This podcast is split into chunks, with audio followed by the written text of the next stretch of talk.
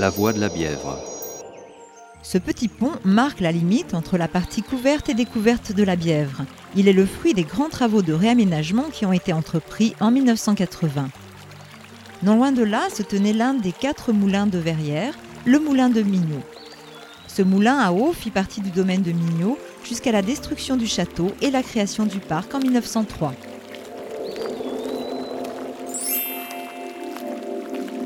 Restez sur le chemin de terre principal et remontez le cours de cette petite rivière qui coule dans la vallée avant de rejoindre la Seine à la hauteur de la gare d'Austerlitz.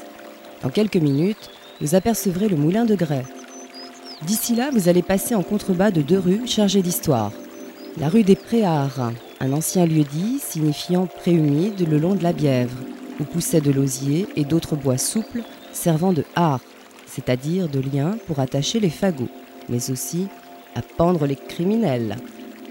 Et l'avenue des Princes, ainsi baptisée afin de rappeler que le prince de Condé et Jérôme Bonaparte, ainsi que son neveu Napoléon III, empruntaient cette voie pour se rendre au domaine de Villegénis que vous apercevrez plus loin. Sur votre gauche se dresse l'impressionnante barre d'immeubles de Massy.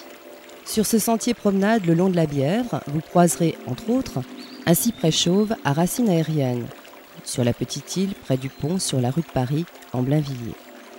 Et un févier à trois épines, ou arbre des épines de la couronne du Christ, à gauche, après le pont sur la rue de la Croix-Pasquier.